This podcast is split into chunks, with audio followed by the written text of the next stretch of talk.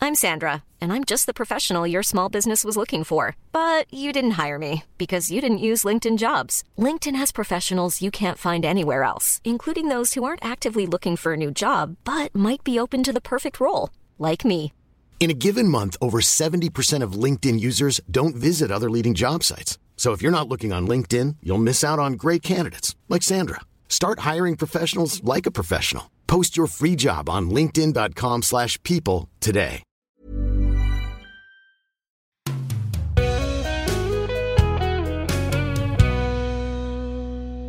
哇！啊你覺唔覺得咧？佢好似咧，琴晚八點鐘節目嗰個咧，嗰、個啊，嗰、個嗰、個男明星啊，哦，系喎，诶、佢真係好似你望下佢劈須同佢副眼鏡，诶诶，都系系，都幾似個髮型都髮型都幾似喎。我係啊我真係睇咗好耐㗎啦，我頭先相都 check 埋㗎啦，我真係覺得佢好似好似嗰個咧。哦，係咯係咯係咯，啱啊。我屌，真係老母監。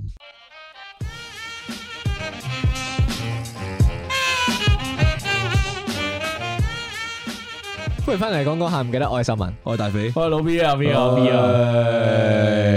喂，自身 two à, 啊，新元素啊，第三集啦，season two 啦，嗯哇，我哋覺唔覺得今日嘅氣氛咧有 啲尷尬喎。尷尬啊？係節目監，咁我哋今日開始就唔再有嗰啲轉彎抹角嗰啲引入噶咯直接嚟啊！我哋講尷尬今日，唔好喎，今意日思，講尷尬嘅意思。係大係首家先誒嚟，大家上一集聽完之後，應該有買嗰本 Muji 嗰本簿仔噶嘛？有啊，係啊支筆都買埋噶嘛？抄低噶，抄低噶啦，第二季第三集尷尬，第二季第三集第一個故事，唔好係簡單第。一個問題，我即刻想問大家識唔識寫尷尬呢兩個字？我識，我識，我 識。我係語音輸入出嚟嘅嗰個字係。啱啱啱啱我哋中啱午啱試嘅時候 brainstorm 嘅時候啊，係得我一個識寫尷尬呢兩個字㗎。我係點寫咧？我係寫 G A R M G A I 尷尬，尷尷尷尬尬。咁尷尬。係喎，喂，點解有呢個題目嘅出現嘅？點解有呢個題目嘅出現就係咪就係一一開頭話咗俾你聽咯？哦，就係嗰個故事嘅，真人真事嚟嘅喎，真大人肥真事嚟噶，就係試完我老母咧，無啦啦有一日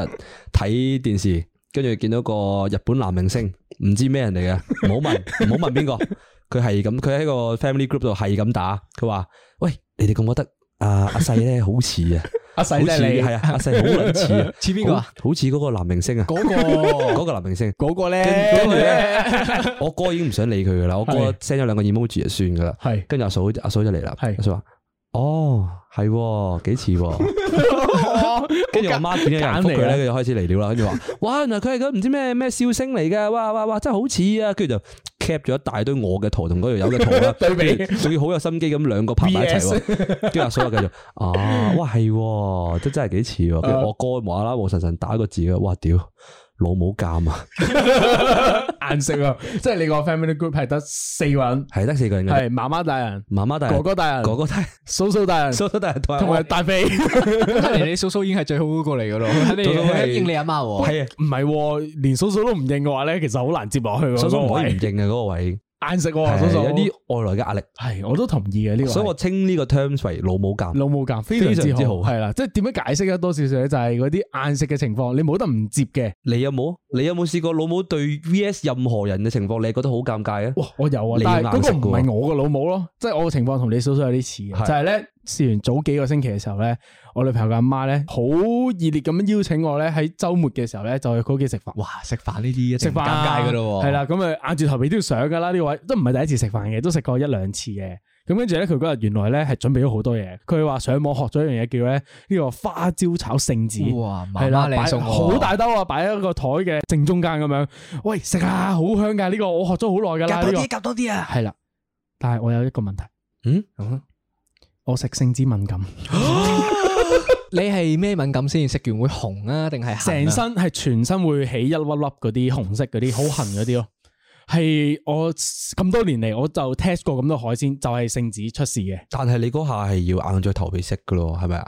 我硬住頭皮，真係好似暴龍哥食呢、個呢、個炒牛肉咁樣食嗰條葱花咯，我係 啲花椒都幾香。咁佢媽有冇喺問你？誒，你唔食啊聖子㗎？啊係咪唔好？係咪唔啱胃口啊？係咪唔啱胃？喂，係喎，點答啊？你佢問你係咪唔啱胃口啊？你可以點講啊？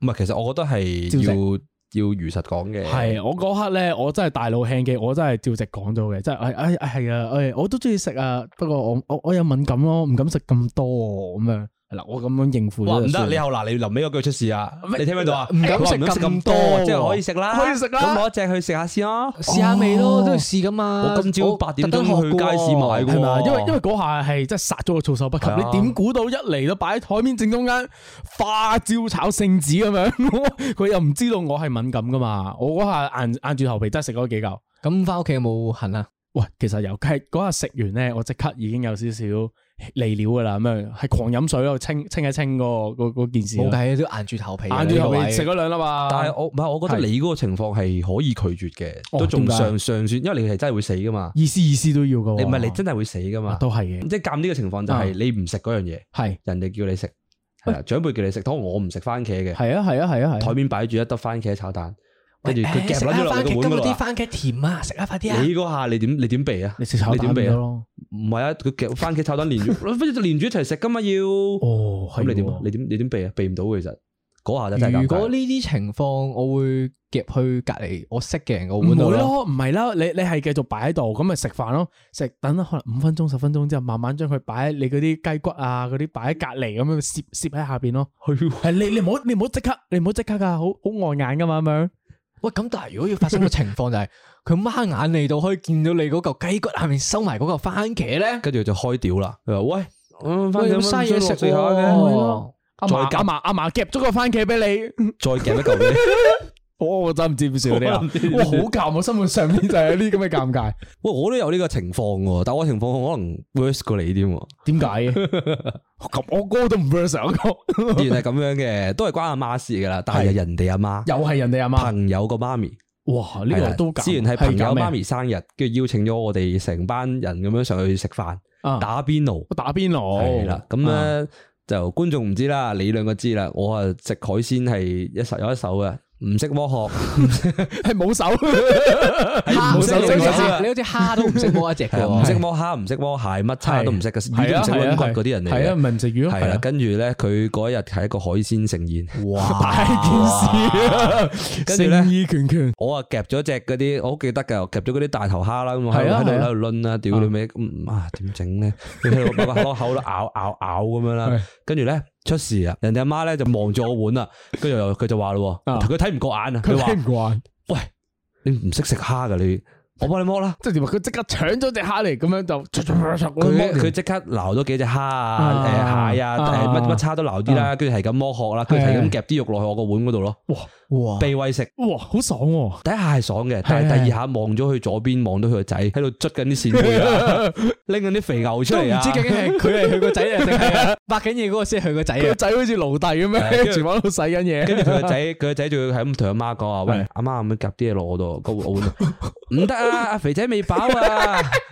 我唔知講 咩好啊！如果要喂飽呢個肥仔，佢阿媽應該要剝一晚嘅 咯。摸完蝦摸蟹，摸完蟹就將啲魚啊去骨咁樣 最夾晒落最去。最尷尬係咩啊？個媽冇食到嘢啊嘛，淨係掛住剝俾呢個肥仔嘅時啊候，仲要唔哇！係佢個 仔，仲要佢生日啦。即係見到可能真一兩次嘅，見過係，係啊，你第一次見啊我我？第我嗰次係第一次見，哇，哇！誒跟跟住都有後續好好嘅難，搞但係好我難搞我有嘗試去學習剝蝦嘅，係。係啊，跟住我又我係又嗰晚即刻嘗試嘅，我唔係即係下一次上我去下一嘅次時候啊，我我 我 係做定呢個準備就整個喎 Walker Burger 喺開度買兩斤基圍蝦咁樣喺度烚熟佢練習一下先 啊！咁而家你學識咗剝蝦未㗎？嗯未。未。咁點算啊？咁叫埋 May 姐出嚟食飯咯， 喂，講起上嚟，May 姐生日喎，係啊！誒，籌備緊個生日派對㗎啦，幫佢。 哦，搞咩啊？May 姐，May 姐平時中意食咩啊？佢唔係中意食海鮮噶嘛？May 姐 May 姐都係中意食海鮮唔㗎係咁大鑊啊嘛？ ，May 姐中意食生蠔㗎。食生蠔係啊，May 姐曾經有個名言，佢話哦係頭十二隻生蠔咧唔加檸檬㗎，你食個鮮味哦啊，哇！哇！你真係你阿媽可以一拍拍十鳩幾隻生蠔你嗰食啲人鳩嚟幾㗎隻，三十隻起跳啊！麻哇！煩咁撚癲喎，你不得過唔得咧，May 姐係啲 funny 啲嗰啲啊人，都係嘅，都係嘅，都係嘅。你同 May 姐有冇啲咩？ 老母鑑嘅事件啊，冇應該乜冇噶，乜我媽㗎好少尷尬位㗎，係啊係啊我媽係搞笑多過尷尬。即係佢好少強硬逼人做啲嘢嘅，佢 有有強硬逼過我做嗰一件事咯，嗰件事就唔誒嗰件事唔尷尬嘅，但係就係都幾棘下嘅，就啊係係搞咩咧我有一排擔心佢冇乜嘢做喎，咁我 又見佢佢以前有賭波啊嘛，我話開出開翻個馬會戶口入翻啲錢入去同佢係講咯話，有啲啊細藝你都平幾時好啊冇嘢做唔賭下波咯咁係啦係樣。 啦，咁啊，突然間有一日喎，朝頭早五點幾六點喎，咁我翻八點鐘啦，突然有隻手拍拍我隻大髀， 然後我一我，之後我醒一醒望一望床尾，咦？點解我媽會望住 我嘅咧？之後我媽同我咁凝重咧我係好凝重咁望住我啦。我諗緊咩事 咧？之後我媽同我講話：我我有場波咧，就快開波啦，你可唔可以幫我撳一撳啊？我我唔識買啊咁樣。凌晨五點，凌十五點鐘你無醒我就係叫買美為咗職叫我啊幫你買波。 秀文可唔可以幫我穿 條飛？買條買條五千一得唔得啊？千日啊，我記 得，主要係咩啊？輸嘅嗰場波， 你話贏都好啊，你贏錢我都開心 啲。你五點鐘叫醒我哋，你買嗰場波係輸嘅屌你第喎。一關係斷腳， 推進唔到落去嗰嗰場波佢，有時斷腳唔開心會 send WhatsApp 同我 話斷咗一關啊！ 都幾得意啊！你阿媽真係少啲嗰啲好難搞嗰啲奶奶格嘅話，佢又冇乜嘅，但係我就同啲同事啊多啲尷尬啦，反而就哦，即係你唔係老母鑑，你係同事之間嘅，好啊同，事之間都係老母，啊都係老母鑑咩老？母監就係定義咗呢啲強行做嘅嘢，啊，即即係唔係你知點拒揀絕係啊，你唔知點拒絕，你啊揀要面對嘅坑。哦，你同事又搞啲咩嚟啊？你我啊，因為我比較中意一個人食飯嘅，咁係我好係怕人嚟約我食飯。聽講你個新嘅女同事喎，係啊，我最近嚟咗個新嘅誒中國女同事啊。 聽講你 office 得兩個人嘅系啊，啫，加埋我覺得佢兩個 人係真係呢個係走唔甩噶啦，基你本有冇啊上。玩？係佢事緣就係誒早幾日冇帶飯喎，啊就行過嚟問我，我哋出去食啲乜嘢啊咁樣。咁我慣咗一個人食飯咁嘛，我又諗唔到我同佢食咩好喎。可以點啊？之 後拒絕佢。我我本身諗住拒絕佢嘅，但係佢個樣又啱啱新嚟，咁我哋又係咯唔同佢出去食個飯噶啊，嘛。好難好難拒絕呢個真係佢又唔係好講自己食啲咩喎，又唔啊我又冇乜 idea，因為嗰度佢新嚟新噶嘛。嚟啦，你仲要諗同佢講咩？係啊，我仲要一路喺度帶佢去揾餐廳，而一路路上面又要同佢繼續 keep 住講嘢啦。哇，我個腦諗都講啲咩，我已經講晒啦。我真係連 我真係連講真係連我真係連公司個廁所有幾污糟我都可以講埋㗎 啦。你嗰個男廁有幾污糟喎？唔理你都冇話題㗎啦，你就係真係冇嘢講到你係硬住頭皮硬住都要講埋呢啲嘢出嚟㗎 啦。咁跟住咧，你哋最後食咗啲乜嘢我咧？哋最後去咗食誒雲貴村小胡子啊，點解你開名 嘅？咁而 specific 家呢一間嘢？ Season Two 嘛，Season Two 我哋唔遮名啊㗎嘛新人士。可以新作可以風可以，隨你都唔心係講好好。你哋當時係咩情況咧當？時我都想嘗試下同佢傾偈，但係我發現真係冇冇嘢好傾啦，傾到係我就係連日本歌手都同佢傾埋噶啦，要 你講起呢個咧，講同事食飯呢個呢個例子咧，我就講有一次我好似 po 個 story 講呢單嘢嘅，就係咧我嗰日喺食飯，尖沙咀嚟嘅，咁隔離咧就一個好明顯係同事嚟噶，十二點零鐘，一個女人一個男人啦，個情況都係。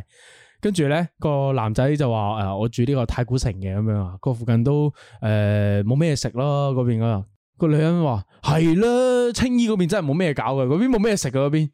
個男人靜咗三秒，我太古城喎、個女人就話：青衣好近啫嘛，兩分鐘行過去嘅啫嘛，嗰度喺隔離啫嘛，喺隔離啫嘛。你地球遠 噶嘛，你行都行到噶嘛，跟住個男人係接唔到落去，佢玩電話玩五分鐘。我覺得玩電話咧最高嘅招數嚟噶啦，但係兩個人食飯，你點玩電話啊？咪照玩咯，係啊，你你哋會㗎？如果我兩個人食飯，我同佢唔熟嘅話，我真係會望住個電話食飯咯。哦，哇！等陣先，呢個都我覺得呢個都好尷喎，呢件哦，事。我覺得咁樣先係對大家最好嘅一個行為係咯喎，你大家互相玩電話，佢先有啲嘢做下，佢唔使夾硬諗啲嘢同你傾偈放 喎。過人，放過自己啊！嚇大家唔好熟噶咋。哦，咁除咗食飯，你哋仲有冇咩同事尷啊？唔係唔係老母尷，同事老母尷老母尷係啊，好 specific 喺 office 啊！呢個嘅老聽母啊，尷。老母尷係我突然間醒起啊，喺老細嘅同我嘅老母尷，即係老細都都係老母咁樣嘅嘅嘢嚟都㗎嘛係嘅，可以歸類嘅，我覺得係係啊跟住就係飯時間發生嘅，我喺位，係。咁我睇緊嗰陣時係睇緊 NBA，你做乜睇 NBA？唔知食 緊飯，求其揾啲嘢撳開嚟睇，可以跟住老細喺後邊搭膊頭，喂，哦 Curry 啊嘛 Curry 啊勁喎，跟住但嗰場係誒金塊嚟嘅，咁快， 跟住跟住我我哦係啊， 係咯，Curry 好勁啲三分啊嘛，哦你廿七號嗰個嘛，廿七號個廿七號呢個一定係唔啊，止球員邊噶啦，個你邊個嚟嘅廿七號？總之係金塊球員嚟㗎啦。咁快球佢員指住啊廿七號，佢哦 Carry 啊嘛，誒三分咯，好撚勁喎，咁哎樣拍個膊頭，頭跟住就係咁話，喂，使唔使食飯啊？帶你去西班牙舞廳嗰度玩轉啦，咁哇，好尷喎！呢個哇經歷完呢個 NBA 就仲要食西班牙舞廳，咁跟住咧，咁跟住呢跟住我咪我咪 keep 住喺度，哦係啊，哦咁啊帶咗飯啊，哦我以為帶咗飯呢個已經化解到啦係，咯，咁都唔得。诶，我哋一齊食，唔好咁掃興啦。诶，盒飯留翻今晚先再食咯。佢出動呢一招，啊你點拆？我拆唔到啊，我真係拆唔到啊，我我去點我啊？我只要開估我嘅處理手法，我嘅處理手誒法你就點係做我啊就係我話，诶我個肚有少少搞搞地，我落去屙屙先，我我我我屙咗三個字，等佢哋出咗車走咗先，哦如果唔佢繼記得續講喺度等你，咁點算？咁就扑街啦。咁如果佢 send 埋地址同你講，哦，我哋呢度食飯啊，你自己過嚟啊。呢、個嗱呢樣嘢又又係另一個講法啦。咁我 message 打冇咁尷尬啊嘛，咁我咪係話啊，我真係打咗飯啦，我叮飯先啦，我叮咗個飯啦已經，咁我咪食飯咯。誒，都你啱喎 message 冇咁尷尬，因為你當面啊難同拒意同絕意啊嘛。同意同意，呢個係嘅，呢個係嘅。突然間呢個尷尬嘅氣氛咧，諗起我哋啱啱啱啱識嘅時候，你要講嗰個講尷尬講講得㗎嘅呢個冇冇哦講講呢個呢尷尬嘅相遇，我哋啊。請問講唔講得嘅呢個故仔？個可以，真真係係講同得嘅觀眾講下我哋三個相遇嘅第一個 moment，係我哋三個一齊同場嘅第一個 moment。嗰個 moment 嗱。事先聲明啊，我就覺得唔尷尬嘅，係佢哋咧突然間咧喺我哋 prep 嘅時候咧就講到好尷尬嘅，你即刻講出嚟啦。哦，好尷尬，好尷哦 尬，完。全唔想同我呢度傾偈嘅。你可唔可以講下背景資料啊誒，當年咧就係一個 O Cam， ？OK，係啊，係啦，我哋嘅老 B 係係咩啊？其中一個搞手係啦，我哋我哋老 B 係怪係個搞手嚟嘅。係跟住我哋就係我同阿秀文咧就係被召集過去幫手嘅人，嘅隨從，我哋係唔撚識嘅當初，係我哋三個都唔撚識嘅，啊唔唔係係我我識我識識啲啊我嘅，識啊老 B 嘅，係因為我哋講同學嚟噶嘛，我哋係。但係你係我哋完全未見過嘅人嚟我嘅。係一個外援嚟嘅，我完全唔係佢哋個組啊，完全唔撚識佢哋嘅，零關係係。零瓜葛嘅，係我唔知點解我入咗去系嘅，啦，李生啊，當時咧係我都唔識嘅，係有有個人 recommend 俾我嘅啫。呢、個人話呢、個幾 OK 噶，跟住我就問咗佢，點解你唔要佢嘅？冇問 係佢祖爸推介俾我嘅呢、個人， 跟住我問佢祖爸，點解你唔要咗佢？唉，我唔理啦，我用我嘅 P E， O V 去講呢個古仔，我嗱我嘅角度望落去咧，嗱嗰日第一次見咧，我哋去打邊爐嘅。係啊咁我一去到啦，一望啲人，哇，冇個識嘅，屌你成班毒撚。講咩啊你？成班男人坐喺度唔知做乜咁樣，仲跟住要我嗰個就唔係诶出边啲邊爐場喎，係一個係 party room 類型嘅地方喎 party room 入係啦邊打邊爐，私係伙一個嘅，係啊，私係一人個場地，係好啊局促嘅地方嚟㗎啦，已經係。走都走唔甩噶啦，走呢個都係走唔甩，係啊，跟住我嘅處理係自己坐咗喺個 sofa 邊嗰度，我嗰時咧已經有開始有啲紋身嗰啲㗎啦，跟住係我開始 keep 住望住阿周文啊，我哋其他啲 friend 啊，我係咁同佢哋對眼咁望住佢哋。點點頭，嗯，打量下呢班撚樣先。 跟住咧，我冇同人講過嘢。跟住咧，有第一個人同我講嘢啦，嗰個就係老 B 啦。老 B 行一行過嚟就嚟啦，嗰啲嗰啲熱情同事啊，熱心同 學啊，喂， 你叫咩名啊？第一次見喎，喂，歡迎你啊！哇，嗰啲叫我知噶，哇，做乜嘢？喂食咗嘢未啊？喂，食多兩嚿肥牛先啊係啦。咯，喂買好多嘢食啊，哇快啲過嚟啊！完全係應對唔到嘅，嗰下尷尬咗。但係我我我又我又唔可以唔講嘢喎。我又 IFP 哦 IFP 係啊，hello 啊，我係大肥啊。我 OK 噶啦，係啊，夠飽夠飽，我好夠。咁咁換翻我角度啦，係你個角度你角你個角度度，鏡頭一 pan 過去，佢係講到收我文角好度毒啊嘛。我會講一見到呢個肥仔，我諗緊，哇呢個有黑實實又有紋身，哇唔想同佢傾偈啊咁樣。做咩揾啲咁嘅人翻嚟啊？心諗住我哋全場所有人都係識噶啦，知邊個啦。係咁樣係係突然間嚟一個陌生嘅紋晒身咁樣之後，哇咩人嚟？完全邊邊陌生個嚟㗎我係完全零係零接觸，完全唔想同呢個人傾偈啊！請問你哋嗰陣時已經全部都識㗎啦。我點會唔識啊本身已經識㗎全部人都係嗰啲識咗成同學年或㗎者啦係啲 friend 嚟噶嘛？係，啊，識咗成年噶啦，已經點解咁多我喺 度？咪就話你祖爸掉過嚟咯，你係冇人要嘅孩子啊！兒仔啊，你爸爸拋棄咗我間得到係我唔識你 哋喎。係你一個人尷尬，但係全場都識嘅，你唔知？哇！當刻其實我都覺得係幾難堪嘅嗰件事係，就其係實我係幾難堪係嘅，啊因為我又俾人拋因為棄，因為呢個新係啦啊地方。啱啦，就係個難堪就係在於，我就覺得你又俾人拋棄，你嚟咗新地方，跟住咧我又覺得，誒、即係我哋成班 friend 入邊咧，我又唔知點同你講話，我我哋有個新人入嚟嘅咁樣，即係我都好難做嘅嗰、個嗰個角度其係。實你會唔會對我有啲唔好意思咧？點解啊？即係你會唔會有個尷尬係你覺得啊屌佢唔會會啊！我覺得我嗰刻咧，好似嗰啲啲保良局咧籌款嘅時候咧，嗰啲跑馬燈彈字幕嗰啲善長人翁咁樣咯，執咗個孤兒翻嚟養咁樣咯，好好噶啦，冇人 care 你啊！冇人 care 你啦，真係冇人 care 你。你。 你知唔知仲要咧？當刻咧，你個祖爸咧，俾诶话俾我聽話有呢個人嘅時候咧，跟住佢仲要俾錯第二個人電話我。 呢個啊，呢個，跟住我 WhatsApp 咗嗰條友，你诶二十九號得唔得閒嚟打邊爐啊？我哋見下面啦。問好問好問好跟住問好，嗰個人問好 我好耐，跟住誒你係邊位 咁樣問翻我，跟住我我就同佢講完之後，佢話啊，但係我係讀呢個香港大學嘅喎，我補多一句啊！你講你講起呢樣嘢，我補多一句啊！你個另一個搞手啊，你個仆街 cap 啊！佢同我講第一句嘢係，喂喂，哦，聽講你係正生出嚟噶嘛？跟住我嚇嚇嚇即係有時講錯嘢好尷尬嘅，你有時記錯 information，直接同嗰條友講話：，喂你，喂你係咪住青衣啊嘛？哦，太古城好近啊你嘅啫喎。 我一條樓下啫嘛， 唔係我補充翻啱啱個正生嘅故事咧。事完咧就因為咧，你個祖爸當初同我哋介紹嘅時候咧，就同同我哋講就話咧，嗱呢個阿仔咧幾好㗎，誒、佢但係佢紋身嘅，哦跟住我就同阿 Cap 哥就心諗。佢讀咩中學關我撚事啊！ 佢紋身書院關我撚事啊！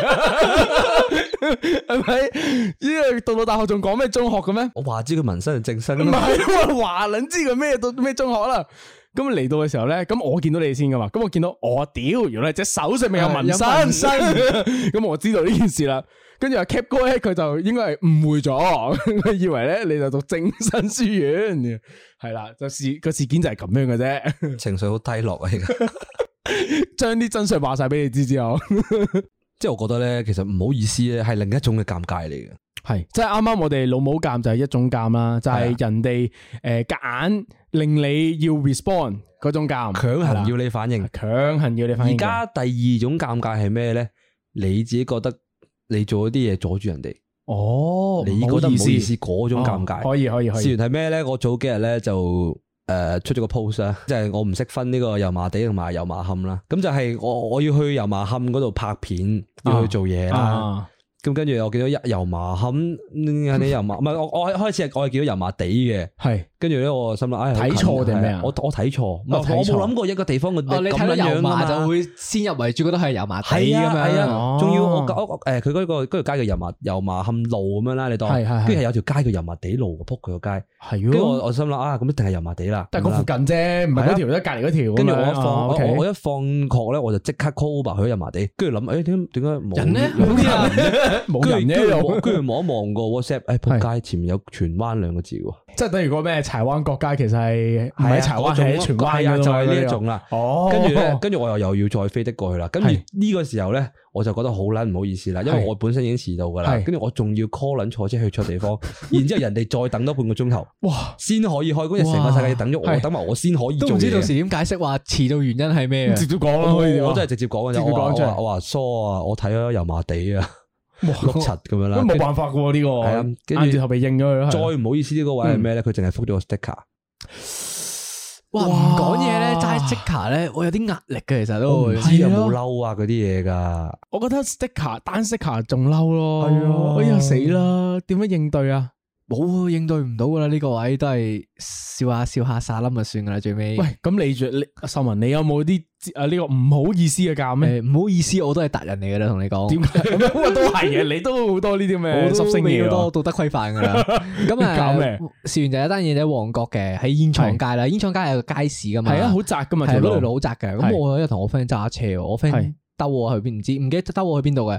總之我哋就喺嗰條街市嗰度揸車慢慢行緊你喎。做乜前面有成班人買緊嘢喎喺度你。做乜揸架車入去嗰條我唔街知啊，啊你佢買個咗 GPS 餸帶錯咗佢咪係啊咯。買緊餸你插去做乜啊？即係哎，啲啲啲叔叔有冇接你啊哇？，勁勁尷尬喎！你架車又行得慢咧，前面啲人又慢慢揀緊嘢喎，你架車係要慢慢等啲人褪俾你啦。之後係跟住佢你全程係喐下可能咁樣係一秒一秒咁樣慢慢擠係擠擠架車咁喐喎，有街度啲人係咁係秒你用啊視線望住你個車入面，你做緊啲咩係佢仲？我我就係咁低頭玩電話就嗰下，啊！跟住你個你個 friend 揸車嗰個照哇揸車先夾 啊！你係冇得唔望住條路喎，係之後就一路慢慢揸慢慢揸，最尾先正式咁樣係揸到出去嗰條煙廠街咯。啊！喂，你講起揸車咧，我都諗起一個事件，我親身見過嘅，即係我唔係當事人都係車嚟嘅，跟住咧當日咧都喺旺角，咁誒、呃有兩個女仔，佢哋租咗架誒嗰啲開篷嘅好細架嗰啲車，QQ 好 QQ 嘅嗰啲車係啦，跟住咧我睇得出佢哋係新手揸車嘅，咁嗰下咧。誒、過馬路啦，佢架車就唔小心夾咗個頭出嚟，跟住咪哎呀轉咗紅燈咁樣，佢就停咗喺度冇得喐啦。跟住佢仲要開咗個篷喎，嗰、個當時個馬路咧係大約有一百個人喺度來回啦，每個人都行過嘅時候咧，同佢喺度啊眼你眼望我眼，跟住嗰兩個女仔係耷低個頭咧，要個個揸車個接近，將個頭咧放喺個軚盤上面嘅啦，已經係尷個尬視到。線壓力強到好嘅，咧，佢冇做過啲咩特別嘢，但係真係好好難堪啊！仲要揸車嘅時候，你講講起視線壓力呢樣嘢咧，我諗起另一樣嘢喎啊，即係都係好好撚唔好意思嘅，但係都唔係自己噶啦，係係咩咧？就係個 friend 飲醉酒。啊佢夾咩啊？我哋試過誒食飯，即係咁飲完酒之後食飯啦。係咁我我哋有個 friend 就醉醉地噶啦，啊，啊佢又開始嚟料啦。女侍應行過嚟落單啊、剩啊嗰啲嘢啦，咁啊醉酒嗰嗰嗰條友啦，咁係啊佢就開始 開始調戲人哋嗰啲女侍應啦，開始嗰啲 哇喂，食心起喎哦喂轉頭要唔要去玩啊？喂哇，佢真係唔喂問人哋。系啊，嗱呢、個嗱呢、個呢啲邀約都仲未係一啲尷尬嘅位置，開始嚟嗰啲就啲好撚露骨嗰啲咧，喂你好靚喎，留低同我玩咯嗰啲。喺喺哇？咩餐廳？啊我想知呢個係诶、觀塘糖水鋪嚟嘅，哦糖水鋪，糖水鋪姐姐。好跟住佢咁佢對佢嗰間鋪頭已經好細㗎啦，佢係咯又要糖水 keep 鋪住係咁行嚟行去㗎啦。啊佢又係咁勁大聲咁樣調戲人哋，啊！個我坐咗喺隔離望住，我就開始我我我唔識呢個人㗎，我唔唔識好呢意個思人啊，㗎唔好意思啊，係佢飲醉咗啊，唔好意思啊，唔好意思呢啊。啲啊真係好尷尬嘅。喂，咁講起呢個影響到店員呢個咧，其實我都有一單，我都誒、呃我哋嗰陣時咧冇飲醉酒喎，係單純咧就喺一間餐廳入邊咧，我哋就好多人嗰日放假咧，咁啊成班 friend 出去玩啦，好難揾到餐廳喎，咁我啲 friend 咧遲到，一嚟到嘅時候咧攞個餐牌，哇冇嘢食嘅，點點點樣，我哋就等咗半個鐘先等到嗰張七人台啊，佢好大聲留意嘅，佢等講返，到好大聲，哇嗌出啊嚟，嗌出嚟。個餐廳仲要仲要咧係好多客人嘅，跟住啲侍應係誒誒好忙好忙，人手又唔夠咁樣，嘢食嚟到啦。一食，哇！人食 嘅咩？哇，佢去到咁盡啊！佢都係啊，真係去到咁盡啊！仲要話咩？哇！呢個係我呢世人食過最難食嘅嘢嚟噶。呢個飯咩狗都唔食喎， 即係講呢啲哇啦。但係佢食咗喎，喂，食咗兩啖啊，咁就係嗰啲。但係因為嗱，當下咧覺得尷尬嘅位咧，我就等於啊大肥咁樣，就係、我覺得好尷尬。你覺就係得呢唔好意思？我覺得唔好意思，就係、咧，我覺得當日好多人，跟住咧人哋已經應付唔嚟啦。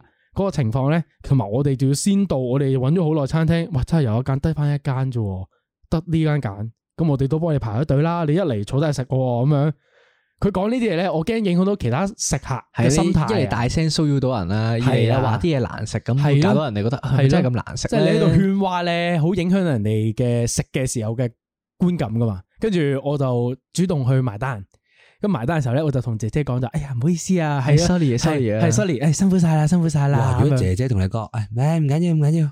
我仲內疚啊，你要屈揦住揦住啊係啊，即係如果佢唔出聲都好啲啊，佢出聲嘅話，我真係極度唔好意思啊，我我覺俾佢得。調翻轉頭。係我寧願佢屌我， 我仲好受啊嗰下。我啦，你鬧我，你鬧我啦啊你唔好做好人啊啦，我係一個壞人我啦。覺得呢啲情況咧係，如果就算唔好食嘅，你應該係事後先再討事後論咯咯，係咯係咯即係我寧願你行出餐廳半步，之後就大聲講話，我屌好難食啊！呢間嘢真係唔係，我覺得私底下講 O K 啊，你唔好喺個餐廳嗰度直接咁唔講。係行出半步先，行出半步即刻講，喺門口講係嘛？我企喺門我口我覺得可以喺 喺門口行出半步之後，Open 啊 Rise 一聲評價，好撚難食呢 間嘢。跟住對住姐姐就係，嗯，好㗎，多謝晒。耶耶耶耶哇！咁講起食嘢咧，我都有一單嘅，咁啊同大肥嘅，哦咁我哋幾年前就 review 啦，咁同啲 friend，即係咁 O K 係係啊，O K review 噶，誒可唔出得可以街得㗎嘅呢個我諗應該係咁啊，跟住呢喺人哋嗰啲村屋天台喎。哦咁我去，OK，打邊爐啊。咁我過幾多個都搞到好夜，啲人又遲到又剩啲嘢買買餸嘅時間咁都係樣，嘅之後搞搞下好似十點幾先開始打邊爐九點十啊。點先開始喺人哋天台打邊爐，我想問一問，誒嗰個村屋咧附近都多人住定係點㗎？附近多人住噶，仲要你天台望天台嗰啲嚟噶哦係啦。啊俾啲 OK，OK，OK background 你啊。嗰啲村屋係嗰啲一排排咁樣隔離。哦，即係貼住㗎咯喎。如果喺天嗰個係台咧，就係你眼望我眼㗎啦，哦，明白明白。跟住一大 聲嗌，基本上成條村都聽到嗰成條啲村起晒身。喎。好，跟住咧個故事咁跟住我哋就都我哋有克制下自己，又細聲少少啦咁樣。但係幾你都你都知，誒、興奮起身你都細聲唔到好多噶啦。係咁啊，嘅我記得好似十 around 十一點幾、十二點喎，突然間下面嗰層有人上嚟拍我哋門，然後就拍咗幾次噶啦，佢已經哦，上天台度拍你，係啦係啦，即係咧就拍拍下咧就誒、呃上咗嚟同我哋講話誒，而家十一點幾、十二點噶咯喎，你哋要靜啲噶咯因為嗰個係一個老人家嚟嘅。係即係拍門嗰個係啊人。根據嗯 OK 哦我嘅資訊咧，就係最近先搬過嚟嘅，我哋唔知嗰度有人嘅，係所以跟跟住咧就嗰個時間都十二點幾啦，又同埋平日咧，係跟住就咁啊都幾幾騷擾嘅嗰下，都都係係啊嘅，即係你一應聲冇啦，冇冇得搞呢個。係啊，跟住咁啊上嚟啦，咁佢就話：，唉，喂，你哋唔係咁樣啊嘛，即係都夜噶咯喎，喂，第二朝要翻工噶喎，喎，係啊，我哋平我哋條村平時冇呢啲嘢噶喎，佢都好禮貌喎。係啊其佢實佢其實佢好有禮貌噶啦，跟住我哋就係就係因為佢好有禮貌，我哋又開始唔好意思啊，先唔好意思係係咪？啊即係如我果哋可以佢上嚟屌你，你都可以真係即鬧係兩屌我咪句。我咪同佢啊咩啊，我有份俾錢租噶，嗯係咯，佢唔係，佢好有禮貌。好怕啲人有禮貌，因為有禮貌咧就好內疚嘅件事會變到。都係喎，我俾我同意呢我哋個。我哋俾啲道德規範咗啊！依嗰下已經之後咧，佢哋上完嚟，然後鬧誒，同、我哋講完話，唉、你靜啲之後咧，咁我 friend 就落咗去拆呢壇嘢啦。係咁我哋就翻翻佢屋企度。我真係你唔係搞手係啦，啊，我我真係哋唔係搞手，我哋 re- 邀請過佢嘅啫。係我哋 OK 幫手執下啲邊度嘢落 去嘅啫。咁啊， OK 抹翻乾淨個場就落翻去坐。我想問一問，當當時你哋佢哋嗌緊交 嘅時候，你哋係做緊啲咩噶？你哋請 問，請問你有冇幫拖？嗱，我 誒，你你敢唔敢講？我記得有個肥仔就同我講話，喂喂喂，誒，仲有半包肥牛喺度喎， 喂，不不如錄錄埋佢先咯，落去你盞都肚餓啊嘛。咁啊，我哋如是者錄晒啲肥牛啦，攞拎咗碟嘢落去下面坐緊喺度等緊嘅時候喎，咁啊多咗個 friend，多多咗一個 friend 過嚟。多一對筷子，望一望住我，我又望住佢，佢又望住大肥，然後話：，哇喂，食一兩嚿冇人覺嘅。都冇嘢做 噶啦，多個人多想快，食一嚿混角嘅。如是者，我哋佢哋喺度理論嘅時候，係我哋三個就喺個台角側邊嗰度喺度， 我都幾好食嗰食啲包咗啊！食咗半食咗半碟肥牛，我哋最尾黐線，點解我會咁樣喺隔離理直氣壯咁喺度嚼嚼嚼啲肥牛咧？其實因為我覺得其實都好小事啫。點解？喂，你夜媽媽十二點人哋第二日翻工喎，你喺度咁但樣係玩喎？咁但係咁我嗰度我都有份租噶嘛，咁天台我都可以用噶，我有我有我有特登啊教細聲教細聲量噶係喎啊，同埋個據我所知啦，係屋主咧係有同佢樓下樓上嗰啲位咧即係單有聲，單聲話今晚啊誒有啲 party 咁啊，食會會嘈少少嘅。我明咁啊解。點解冇同頂樓講咧？係因為因為唔知嗰度有人住嘅。哦，我覺得有做晒呢啲嘢，咁我都覺係得哦冇乜問題啫。你哋咁撚多規範嘅，但係你會影響到到人噶嘛？係咯，仲要有陣時你成班僆仔一嘈起上嚟，到緊大學嗰班人啊，廿零歲一嘈起上嚟真係收唔到喎。你諗下哇將心比己啊！你聽朝要翻工，你隔離屋砰砰聲，你都想屌鳩佢啦。合理喎，秀文講呢個，就係有陣時就係人哋嗰個唔係唔係話你，即係冇話啱定錯，但係你唔會覺得唔好意思嘅咩？唔會喎，真係唔會喎。肥仔好厚面皮喎，我哋我哋係俾道德規範咗嘅男人啊！係系咯。我覺得你哋係真係自己自己覺得唔好意思啫嘛。咁如果佢第二朝攞個 M 嚟轟我頭，咁點算啊？咁咁都冇計啊！佢咪同你講話，我有單聲喎，係咪？ 我單聲喎，佢指咗我有邊個 M 指喺呢㗎個喎門口嗰度？我準備用 M 軍你已啊！購入兩組， 全身八個膽機嘅 M 啊，但係一個問題，係修文，如果你係一個有道德規範嘅人，點解你同我一齊喺度食肥係牛？咯，你 都食到雪雪聲嘅喎，我係會帶住罪惡感咁食嗰嚿美味嘅肥牛啊！係咪啊？即係你唔使飲豉油，喂，肚餓啊嘛，大佬！你諗下打咗一陣個零，打咗個零兩個鐘嘅啫，其實冇乜點食到好多嘢嘅啫，之後突然間就俾人掃咗個場，然後就啊係落翻去坐咁樣，少掃都冇乜食過嘢，係見到肥牛你都要把口噶。但係根據你嘅道德規範理論，你係應該要出去幫佢一齊理論嘅喎。我唔係屋主，關咩事啊？但但係都要補翻嘅，一路食嘅時候咧， 戴頭盔？我都係個道德男人嚟嘅。一路食嘅時候咧，個內心嘅罪惡感好強烈嘅。你一路聽住啲 friend 又大聲嘈咧，你好擔心，哎呀死係啦，啊下面有冇上嚟鬧好我尷哋咧尬？啊！你個心係隨時覺得，哦佢會唔會拍門咧？到啊聽到真係拍門嗰下咧，個心挫一挫，我個人有啲唉驚測驚試地喎。我真係冇乜呢啲感覺喎。我翻到落去，因為因為嗰度唔係自己地方嘛啊，我翻到落去咧，我就係諗啊，咩我仲有啲咩可以食咧？不誒如租翻嚟啫，不如嗰入度去诶廚房個爐頭嗰度烚烚多公仔啊面啦。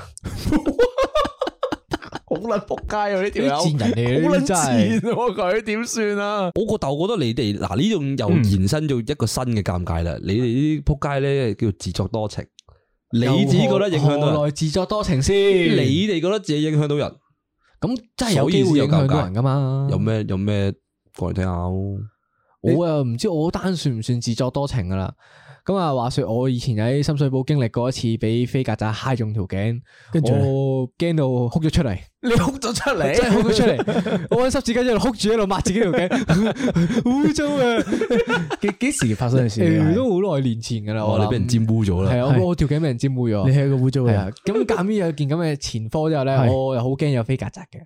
咁有一晚我就落屋企樓下買外賣喎，嗯咁拎住個外賣袋啊，行行行啦，突然間 feel 到嘢好似刮緊我隻手咁喎，咁我啊驚啦咁樣，係我又望唔到喎嗰，即係咧佢又刮多咗我一兩次喎係，即係我真係驚到以為係飛曱甴啦，哦個回憶湧上係嚟咁啦樣，上嚟，我成個外賣掉咗落地下喎。哇！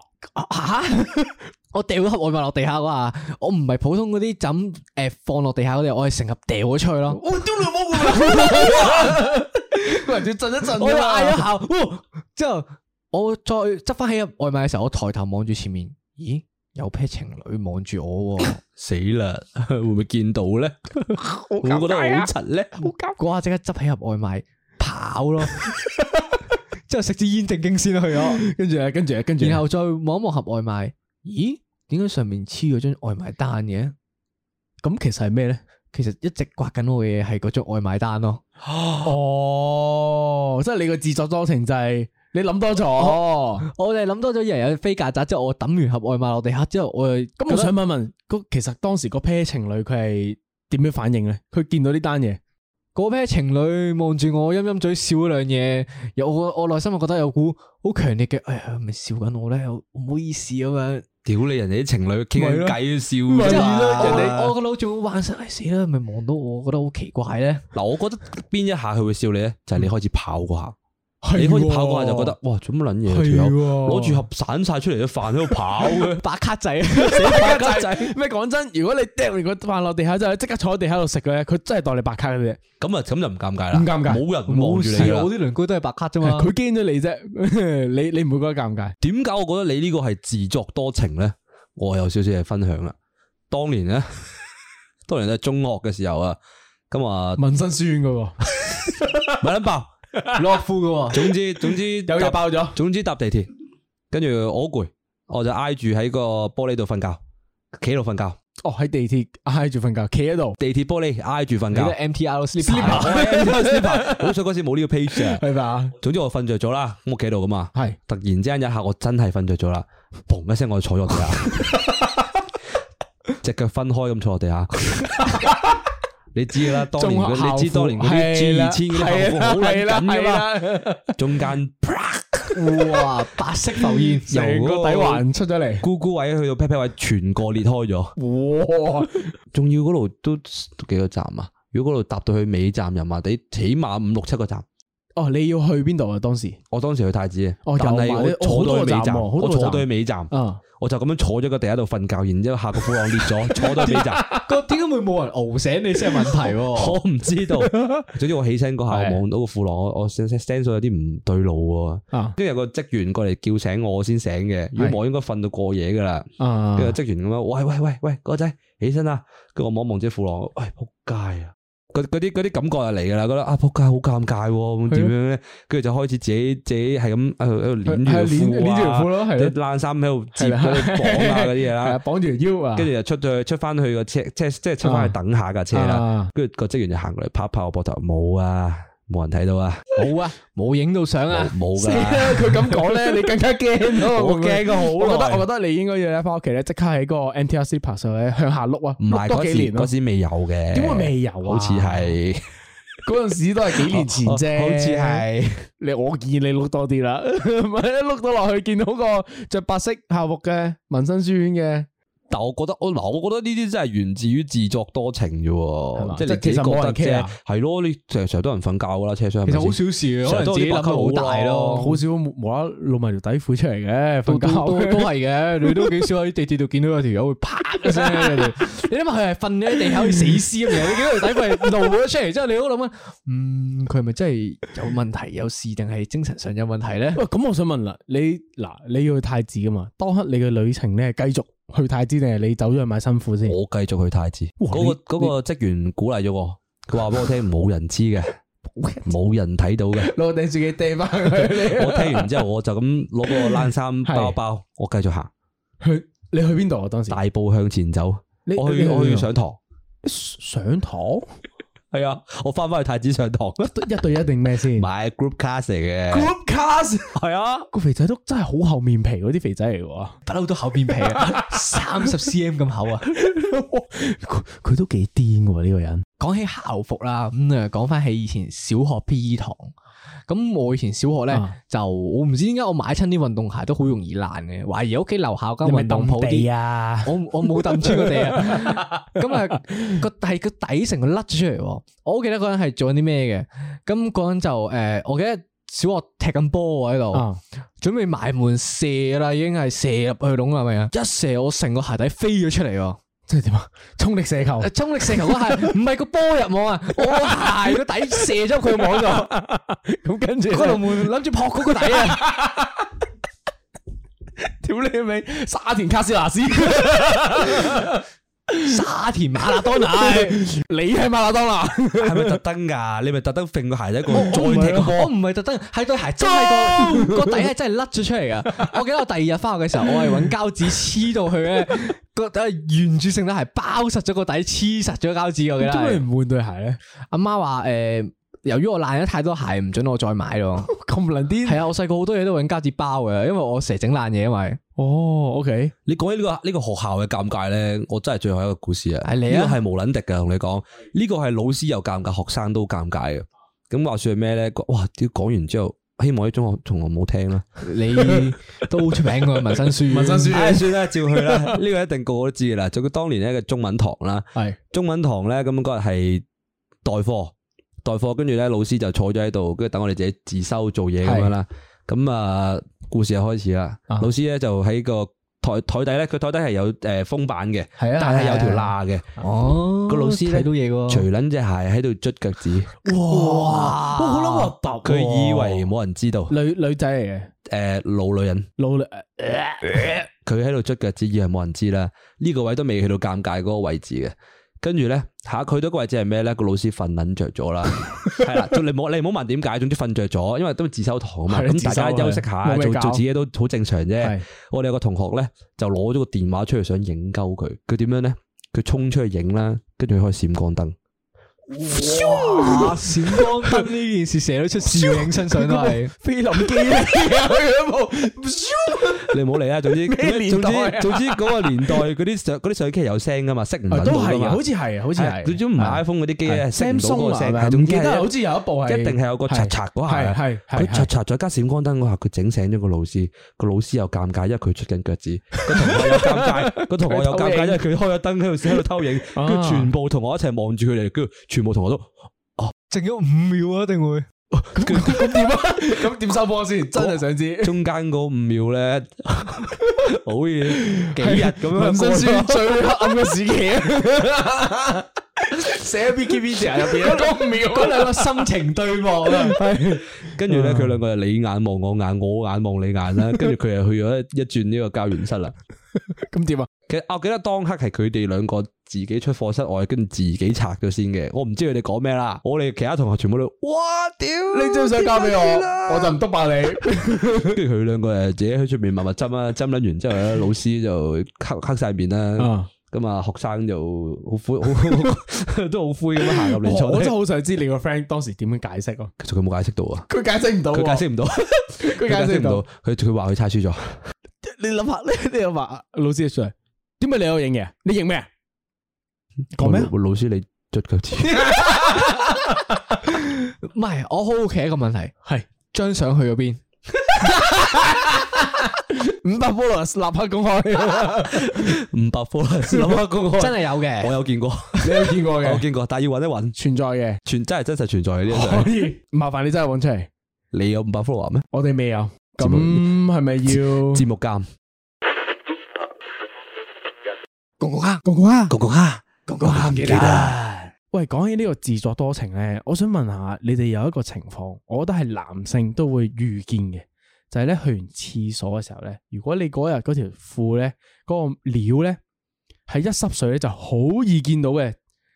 跟住咧，唔迹係唔係，就係唔係尿跡，就係咧嗰刻你洗完手，個洗手盆好低，啲水咧就哎呀彈到條褲上面。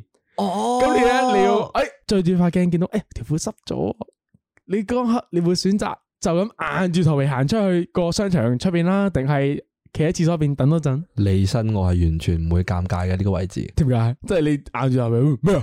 咩啊？咁有水咪有水咯，咪咯，你有得避咩？你冇避噶啦，秀文咧，你係光明正大行出去，真係喎一呢個我一滴滴咁樣喎。我一定係同你連連成一線啊！呢下，因為你嗰下都根本就冇得做啲咩嘅，係咪先？係咯，你吹要乾你最緊要咩啊？？有自信，有自信行出嚟，你要 show 俾人睇，我就係滴濕咗，吹乾唔到 我就滴尿嘅，我就係天王。 又天網， 你冇睇過套戲？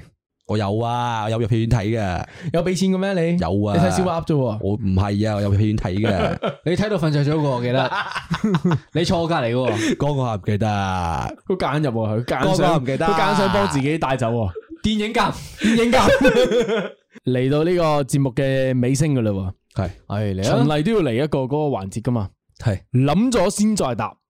今次係我第一次問呢個問題喎，哇好興奮啊！哇我依家我嗱，首先咧個情況咧就係咧真人真事嚟嘅，我就想睇下你哋有咩反應嘅，俾少少基本嘅元素你哋啦。首先你哋就喺一個大學宿舍嘅 lift 入邊，個 lift 咧就喺十一樓頂樓開始落嚟，咁其中一位咧就係一個手揸住杯麵嘅人。第二位咧就係一個同呢個揸住杯麵嘅人咧唔係好熟，但係咧都見過一兩面嘅柯美。你哋要一齊落一個十一層樓嘅 lift，你哋中間會點樣面咪對？先？我落我要落到底㗎，你要落到底啊，G 樓好耐喎嗰 lift。係啊，你淨係知佢叫咩名噶咋，完全唔唔 friend 噶你哋，連讀讀咩科都唔知噶，中間冇人加插入嚟嘅，即係冇任何人冇停高任何樓層有人入冇嚟停過嘅，樓層，跳部 lift 係好慢嘅，係嗰度又係最黑暗嘅日子嚟噶咯嗰架 lift 你眼望我眼嘅咯，要加入呢個維基百科入邊最黑暗喎！嘅日子，啊，大肥，係五五四三二啊！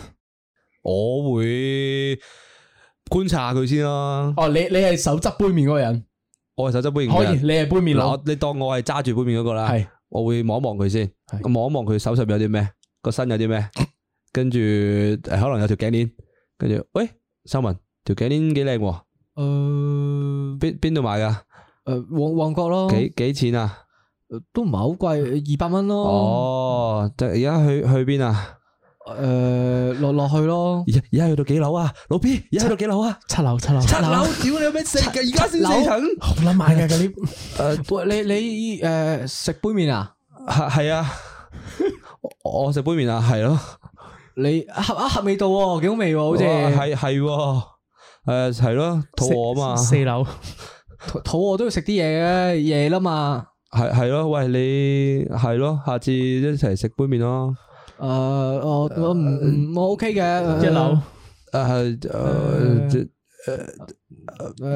誒，G 樓開哦門，G 樓開我門，我哦我有啲事啦，二樓開我門我我 friend 嚟緊揾我啦，我走先啦，再拜再拜講拜啦。拜拜拜拜拜。哇，搭 lift 好耐啊，搭 lift 就係咁耐同埋咁尷尬嘅事情嚟，我覺你得。嗰個 lift 係結界嚟嘅，結果嚟。噶，所以咧，诶，我睇過有啲人話咧，搭 lift 嘅時候咧，最啲人最中意係做咩咧？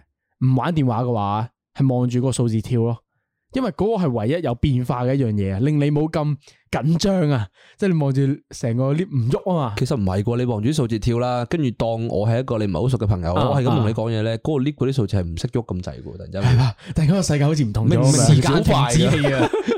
明明平時咧就唰一聲就到 G 樓噶啊嘛，落出去得去㗎嘛。咁我想問你個 friend 最後係係點樣處理？其實同你哋好似喎，我個 friend 咪就係揸住個杯麵，跟住咧嗰個唔係好熟嘅 friend 入到嚟，大家靜咗五秒，去到呢個九樓嘅時候，個嗰、個唔係好熟嘅 friend，哦吓去邊度啊？吓食杯麵喎， 吓咁我揸住個杯麵個 friend，係啊，肚餓咯，係咯，食杯麵啊，好啊，食杯麵吓，好味啊！係五樓。哦，係咯，個味道好食喎，係咯，啊係你哋啱啱講一模一樣 啊一模一我哋樣，吓啊都好啊，食杯麵冇嘢講啦，跟住兩秒隔得隔跌多兩層，揸住杯麵，哦，你去邊度啊？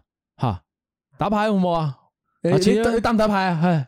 嗯，阿超， G 樓跑走， 跑走咯。我 覺得我哋啱啱咁樣係有內容啲你算嘅，因為你咧算好啲嘅，唔我覺得係點解咧？因為我同佢識啊嘛，係啊我同佢仲講叫做即係尷尬傾偈，我我哋哋都前講到啲嘢我哋嘅係。啊都仲可以爆到啲肚林場，即係如果你唔識，即係你你哋起碼仲要可以對到眼啊唔。係啊，我哋爆到肚係因為我哋本身識啊， 係我哋扮唔到唔識啊。啱如果我唔識佢嘅話咧，或者我識佢少少咧，我會寧願玩電話咯，即係全程 lift 望住電話咯。但其實玩電話都尷噶，我都同意啊你。玩電話你係咁喺度碌碌碌，你唔知睇乜撚我嘢覺得你寧願願亂咁碌咧，重點係咩？lift 冇信號啊，師兄。係啊，唔知碌咩好啊，唔通你縮上碌相簿咩？你唔好理啲雲夾硬，你夾硬揾啲嘢碌，你都要碌到由你都要由十一樓碌到九樓噶啦。因為 唔係即係我講埋呢個，我最後一個故仔啦，今日就係我都試過呢個 lift 嘅尷尬嘅係點樣咧？就係誒第一件事咧，我哋喺 hall 啦，嗯都跟係住我哋 hall 我哋游完水上去，請我哋問， 請問，請 唔問，好問， 我哋我會講噶啦。可以我哋係四個男仔，跟住誒一個女啊個女仔係我哋啲 friend，但係我哋唔係好熟嘅啫。咁可啊以女康眉咁樣啦，我哋四個就好撚 friend 嘅。啊？跟住我四個咧就全部都係淨係着住泳褲同 埋毛巾，最多三個人係着住件 T 恤，我係就咁攞住毛巾同埋三個泳褲，個身係濕滴滴嘅。有冇着拖鞋？誒我冇，你副泳鏡咧，誒但戴戴咗個頭呢 度，跟住咧額。頭嗰度，額頭嗰度。系啦，跟住重點係咩咧？我哋四個玩得好撚開心嘅。哦，嗱，你你諗想象 下啦，我哋係東南西北咁樣企咗四個角落頭，個女仔喺中間，個女仔就開始尷連尬啦城。鎮咁樣， 個女仔就開始尷尬啦。佢做咩咧？佢撳開個相簿，跟住喺度喺度碌自己嗰啲去旅行嗰 啲相，碌到好頂。我睇我睇住佢，哇！呢度呢度碌上去二零一八年都嚟四咯。個一齊望住佢碌個電話上我哋四個喎。咧本身開心玩得好開心噶，跟住我開始我我我我我喂喂喂望下佢望下佢，跟住佢佢好撚尷尬啊嘛，佢係咁喺度碌即上碌到二零一八年。本身即係你本身四個自己一個人玩都 OK 嘅，佢係自然到死都要望住人哋，咁人哋仲尷尬喎。跟住咧，我哋臨出 lift 前嗰下咧，我哋就開始扑街啦。我哋嗯就喂，啊，去你去過呢度啊？ 哇！好撚仆街啊！你賤 跟住跟住嗰個女仔就。哦，係啊，係啊，啊下下次見啦，下次見啦，下次。跟住佢一開 lift 嗰下，佢即刻跑。 跑走嚇撚死喎！你諗下個女仔無啦啦俾四個着住三個乜嘅男人圍住咗，再下 次再打開呢個見到呢四條粉腸，即刻撳住嗰啲咁樣拉翻拉翻下架呢唔該，下架呢唔該。我有啲嘢攞翻，我翻去攞翻 先。哇！你 PDSD 喎咁樣個女仔，對於住開絕對係第二日即刻 quit call 啊佢。你哋都係 call 入邊嘅話事人嚟噶 嘛？係啊，佢 只可以走噶咋。咁你哋呢、個誒、呃泳衣事件有冇流傳出去？有啲 group 有相，咁你邊個影嘅？我想問邊個出賣嘅？係我影相之後我自己掉上去嘅，我仲要開個廣角鏡嚟影嘅，成個面貌係睇到嘅。 你明唔明啊？佢呢招咧好撚高明啊！你知唔知咧？就係影相嗰個係唔會影到自己噶嘛？廣 告鏡，廣告鏡講啫嘛，都唔係影到我。係咯，哇！好撚高超啊！大髀呢招，喂，其實咁啊都差唔多啦。嚟到節目尾聲又係嗰個環節噶啦喎。係啊，又要拎起你本 Muji 簿仔嗰度喎。係係時候 join 屋屎啊！總結係啊，今日大肥老師覺得咧呢個尷尬嘅情況咧，其實你唔覺得尷尬就唔尷尬噶啦，又係嗰招啊！你唔尷尬，人哋尷尬啊嘛。真係係你你死有好過我死，係真 係你要有大飛老師三十 cm 面皮咁厚啊，先可以做到呢一招啊！係啊，因為好好多時啲尷尬情況，你哋都係源自於自己覺得影響到人啊，或者影響，或者自己好柒啊，哦全部都係自己嘅心理壓力啊，係嗰啲啫嘛，秀文咧，係咪先？如果我啊，我嘅話我極度推薦，真係冇咩事。如果覺得尷尬，打開部電話，係你睇咩都好，最緊要望住個芒，唔好理隔離啲人。呢個係好典型嘅 INFP 嘅 solution 喎。但啱啱啱啱大肥嘅嗰個 solution 係完全唔係 INFP 我喎。嗰個 solution 係 E N E N F 嘅 solution，就係將尷尬尷尬升華到極致。好面皮我都同意賤喎人呢個，因為因為我覺得咧尷尬好蝕底嘅，就係因為有有阵时咧，好多好得意好玩嘅嘢咧，如果你怕尷尬唔敢踏出嗰步咧，你就會冇咗嗰啲經歷咯。咩 Dan Bit 啊？我淨係諗到呢個例子啫，咩啊？上妆 啊？上咗啊 s a m 都係一個嘅，我覺得上係。上台講咁想嗰啲 啊，上台講感想嗰啲係好辛苦啊！完啦完啦完啦完啦完啦完啦完啦完啦！完三角形， 三角形？我唔我想講咧，啱啱你你我咪想好正方形。係咩咩咩仲方人？啊你我做咩啊唔？係，我想我我想講你係咪好撚想講嗰啲 O Cam 嗰啲啊？我完全唔想你啱啱講啊你啱啱嗰個係唔係想講 O Cam 咩？你今朝唔唔係喎係話講老鬼嘅咩？唔撚講啦嗰啲，講即係喎即刻想截住在你場有哋好啊！撚多老鬼喺度啊！完全唔記得咗老鬼唔嗰好個講啦嗰啲我特登唔提嘅，我特登截住咗你哋，唔俾你哋唔再係講我老啊我鬼我我嘅。個腦都有嘅，但啊真係㗎我我唔想提出我我嚟。啊係完全唔記得咗老鬼呢個，我係記得有樣嘢，但我冇咗咯，就係算啦，再提啊都唔 O 講啦 K 煎死你兩個係啊啊！屌你老味！你你差你唔兩多個你兩個嚟咗 O K 面好我多哋年加埋㗎一咯七啊七啊幾歲啦，大佬啊！